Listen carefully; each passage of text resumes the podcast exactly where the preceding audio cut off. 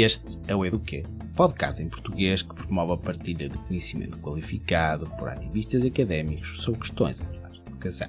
Eu sou Rui da Silva, pesquisador e presidente da direção do Centro de Estudos Africanos da Universidade do Porto, Portugal.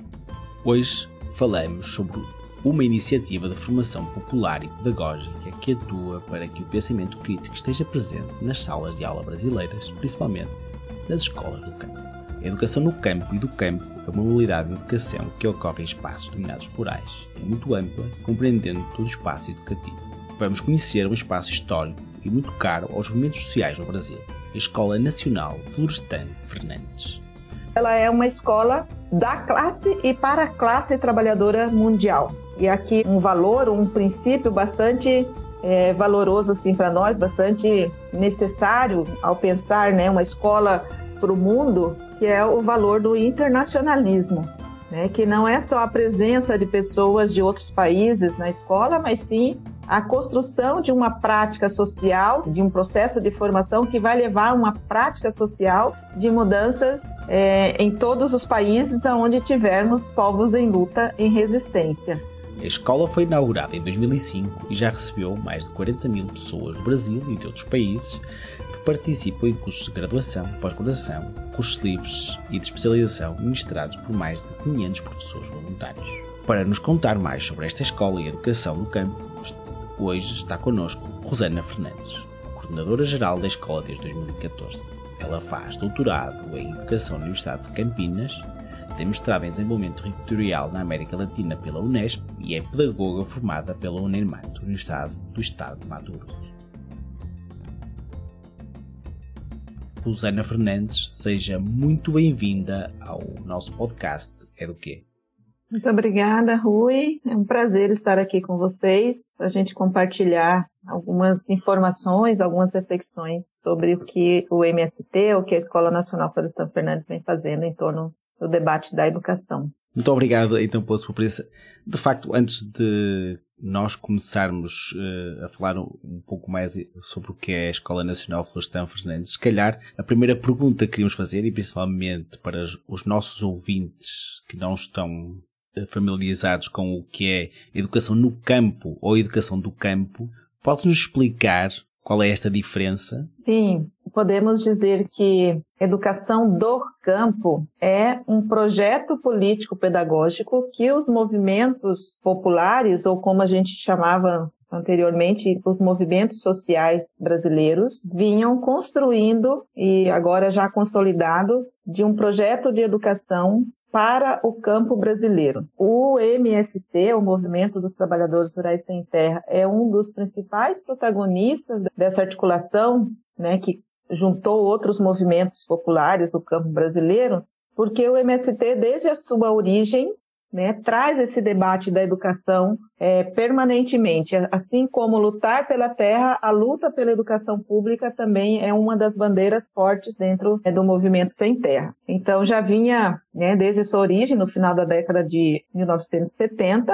e foi se consolidando um, uma proposta pedagógica do MST para as escolas públicas que já passaram a existir nos assentamentos e nos acampamentos onde o MST organizava as famílias. Mas houve uma necessidade dessa ampliação junto aos outros movimentos populares. Então, a partir daí, são realizadas algumas atividades nacionais, né? Nós temos em destaque nessa história já da discussão da educação do campo com os demais movimentos populares duas conferências nacionais, seminários nacionais, seminários estaduais, debate com o Ministério da Educação também para assumir né, a proposta pedagógica de educação do campo, aqui considerando especialmente, né, além desse processo histórico e dos eventos realizados para ir consolidando essa proposta, de que educação do campo ela se faz com os sujeitos que vivem e sobrevivem do campo brasileiro, né, dos assentados reforma agrária, que são né, o público que diz respeito mais diretamente ao próprio MST, ou de outros movimentos, né, como a CONTAG, como o movimentos atingidos por barragem também, que, que são reassentados, né, e essas áreas passam a ser de organização né, do Estado a partir do INCRA, do Instituto Nacional é, de Colonização e Reforma Agrária, enfim. Mas também sujeitos como os ribeirinhos, como os pescadores, como os povos da florestas,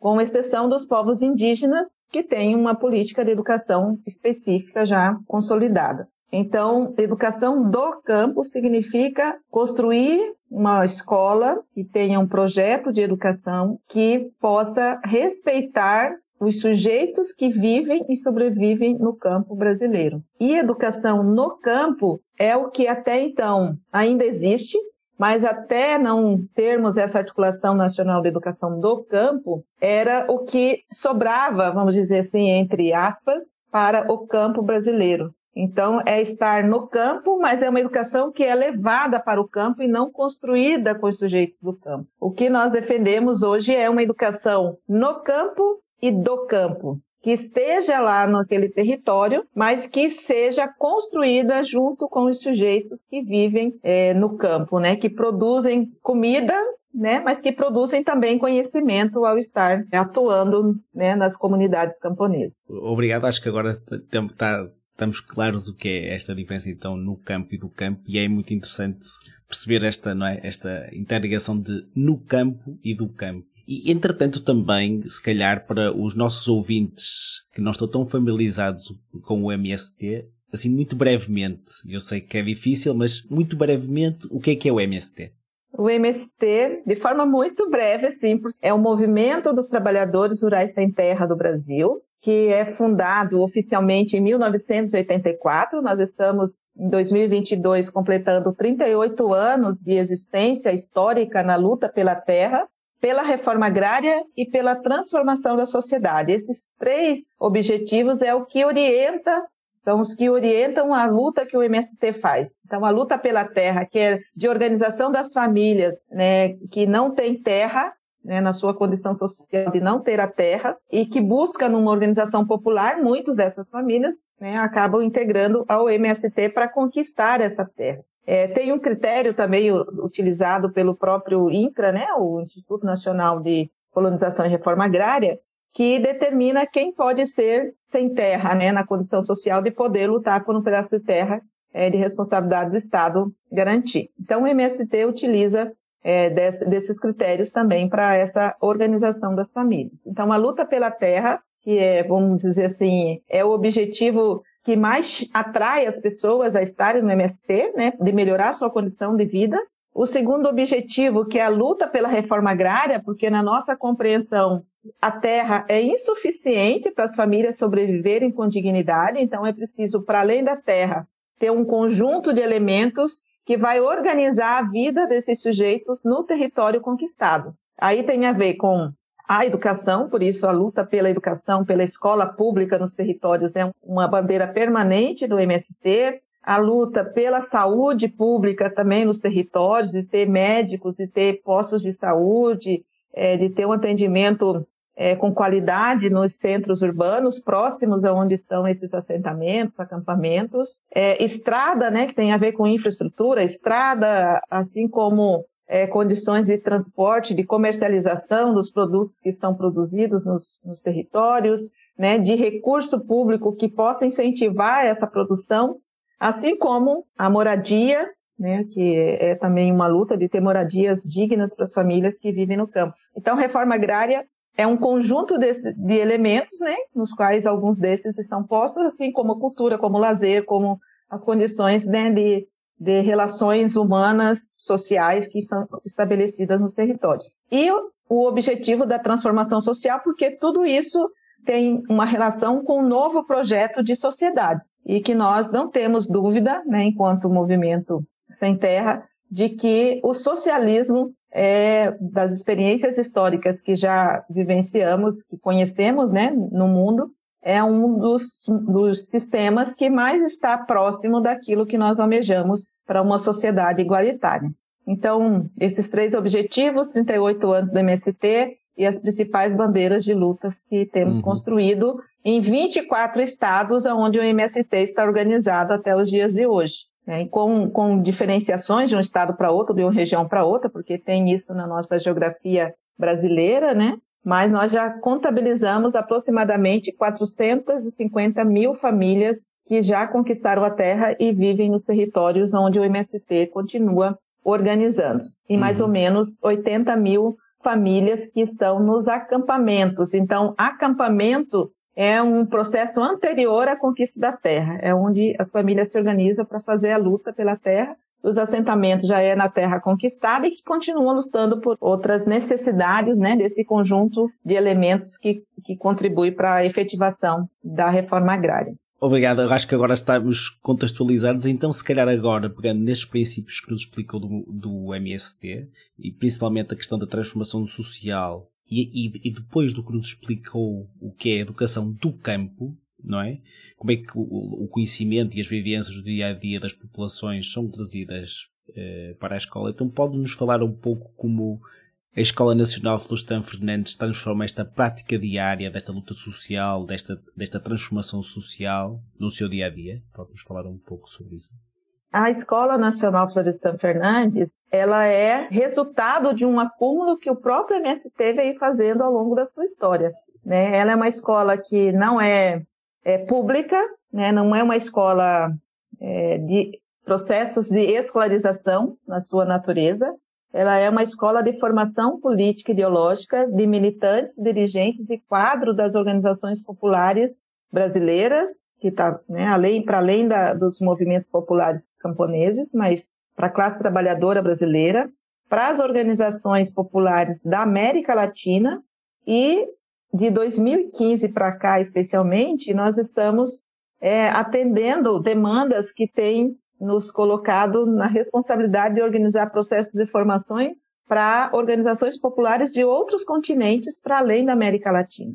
Então, nós dizemos, né, em síntese, que a ENF, né, como é a, a sigla que nós denominamos da Escola Nacional Florestan Fernandes, ela é uma escola da classe e para a classe trabalhadora mundial. E aqui um, um valor, um princípio bastante é, valoroso assim para nós, bastante necessário nessa ao pensar, né, uma escola para o mundo, que é o valor do internacionalismo, né, que não é só a presença de pessoas de outros países na escola, mas sim a construção de uma prática social que, né, e de um processo de formação que vai levar a uma prática social de mudanças é, em todos os países onde tivermos povos em luta, em resistência né, que busca, que almejam né, conquistar seus objetivos de transformações é, sociais.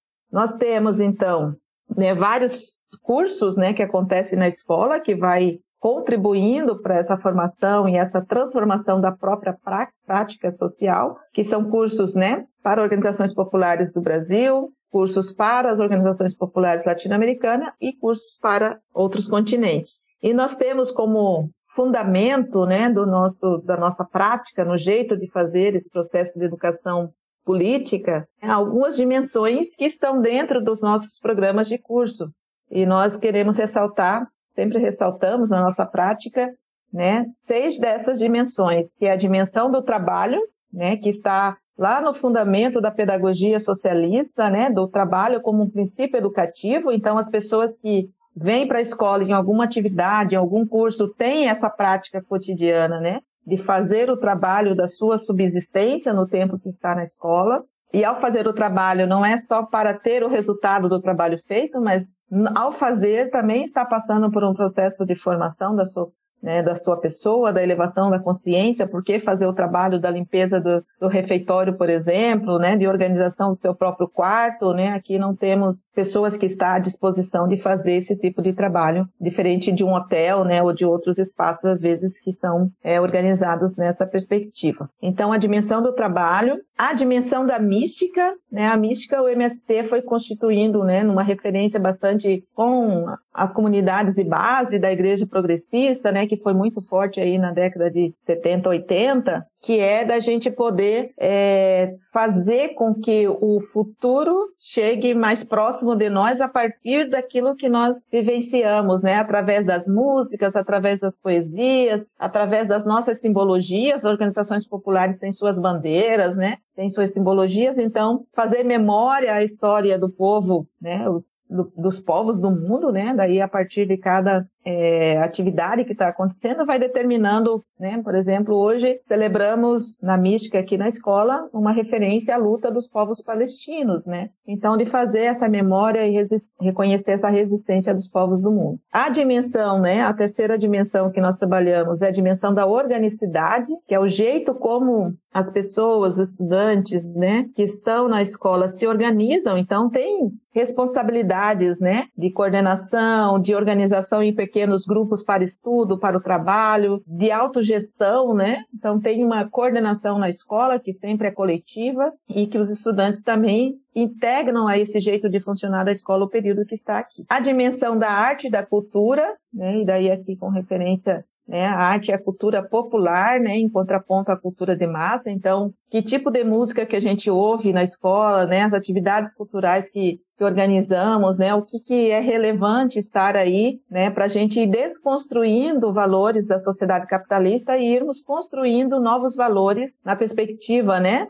De uma sociedade transformada. E, e, os valores humanistas socialistas é outra é parte de, das dimensões também da própria escola, né? É, consideramos bastante né, o valor da solidariedade, do companheirismo, né, do respeito, da beleza. Então, são valores que nós queremos para a nova sociedade que estamos construindo. E a sexta dimensão, que é a dimensão do estudo, né? Então, tem um programa, tem educadores e educadoras, né, que estão em determinados momentos na sala de aula ou né, construindo possibilidades diferentes dentro da perspectiva da educação popular de apreensão né, de de, dos conhecimentos já desenvolvidos pela humanidade. Então, o estudo também né, é preciso a gente conhecer para poder transformar. Então, também temos né, constituído isso. É, e nessa, nessa vivência cotidiana, né, que dependendo do curso é de uma semana, é de um mês, ou são de três meses, que é o curso maior que nós temos na escola. Tudo isso vai sendo, vai acontecendo ao mesmo tempo. Não é que essa semana a gente vai trabalhar sobre mística, na outra a gente trabalha sobre organicidade. Todos os dias, todas as dimensões, elas são é, interrelacionadas, são vivenciadas. E acreditamos que aí está a essência né, desse processo de formação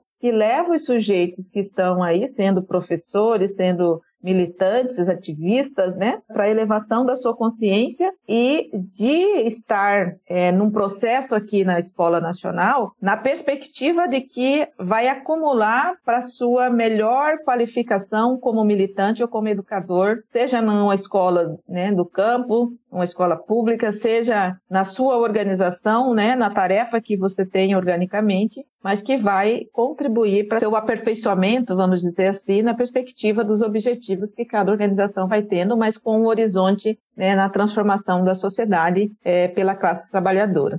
E agora, se calhar, estamos a falar do trabalho que fazem e da escola, não é? A escola foi batizada em homenagem ao, ao sociólogo e político brasileiro Florestan Fernandes. Podes dizer quem foi e como este legado de, de, do, deste sociólogo e político brasileiro Florestan Fernandes ainda está presente na escola? Né?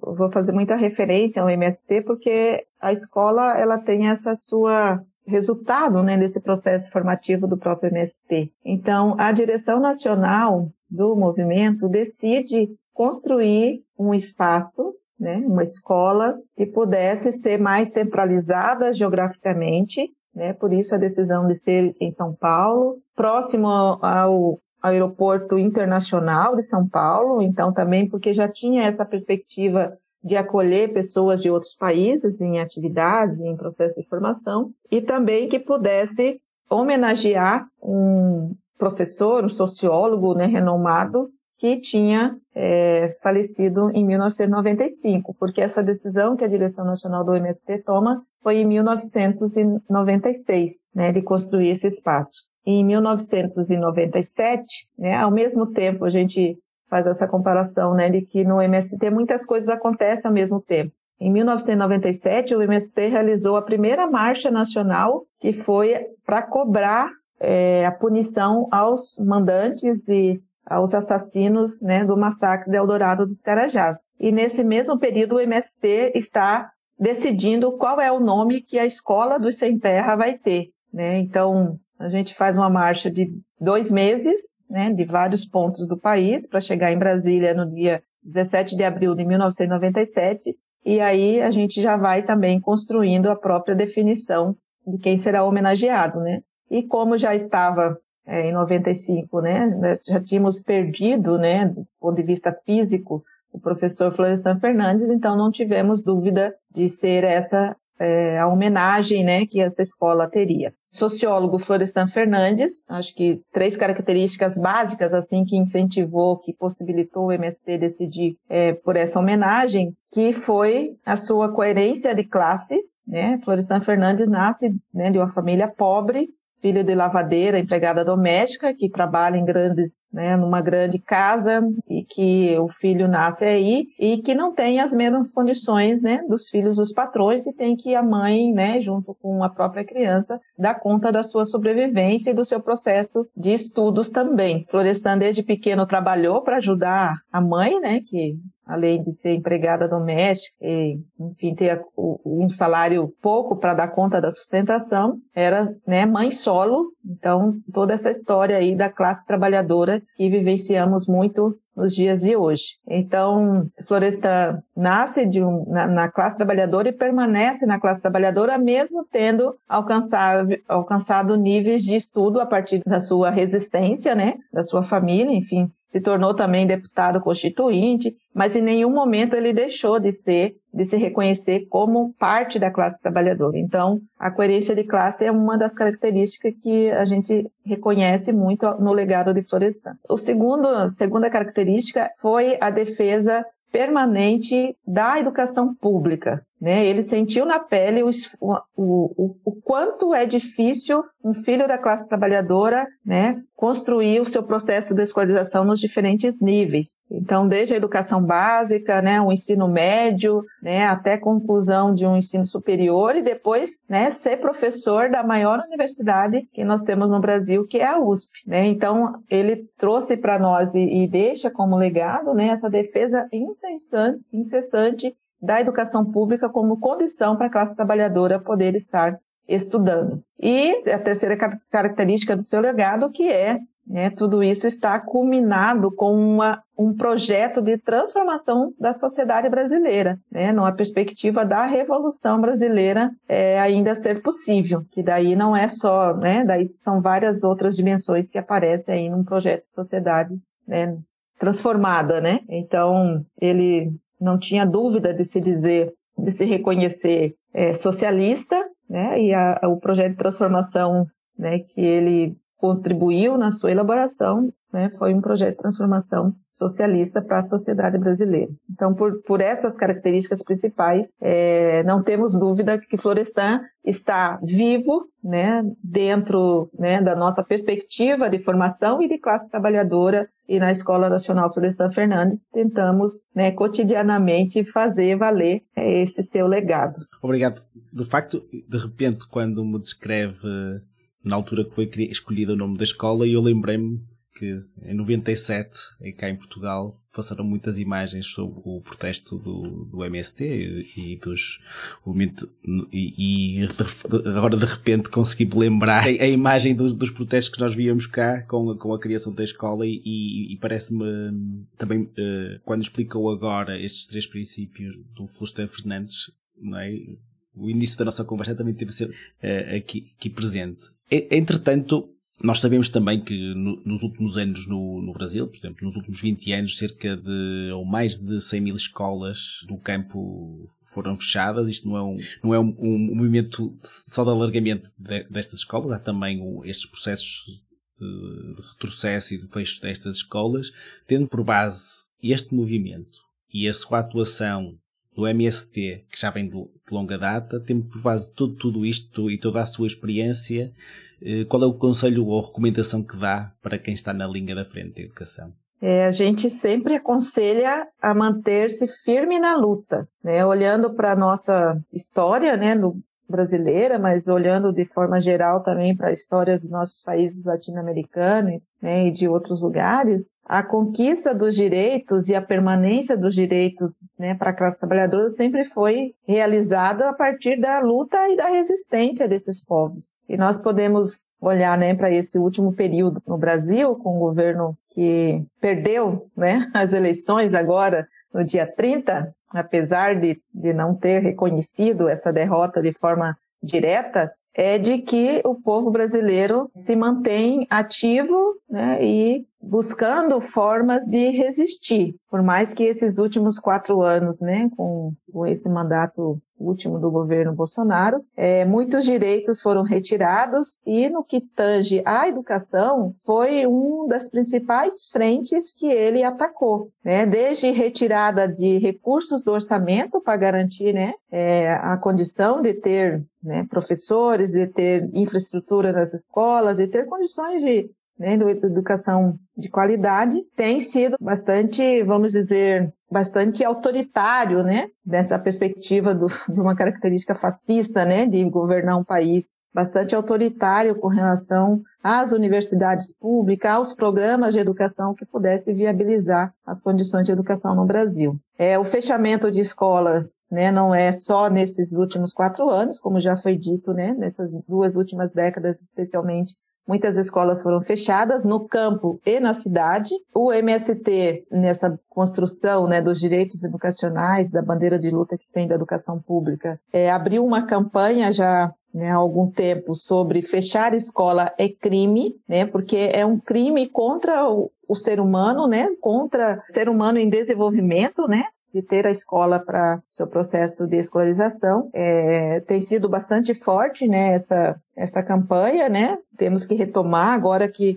um novo governo vai entrar, certamente vamos ter muitas lutas ainda, né? Não vai ser por si só que um novo governo vai poder retomar tudo que foi perdido. Então vamos continuar certamente com a campanha Fechar Escola é Crime e reabrir escolas que foram fechadas e construir novas escolas, né? No campo brasileiro também, para os movimentos populares, nós tínhamos um programa que se chama Programa Nacional de Educação nas áreas de reforma agrária, né, que possibilitava o processo de escolarização em nível superior né, de educadores e educadoras das escolas do campo, né, e de, de maneira geral da própria militância das organizações populares, um programa que né, começou lá em 1998 e que agora, nesses últimos quatro anos, também está prestes a se extinguir por falta de orçamento. Então, né, das parcerias, a, a Escola Nacional Florestan Fernandes faz parceria com instituições de ensino superior, né, com base na,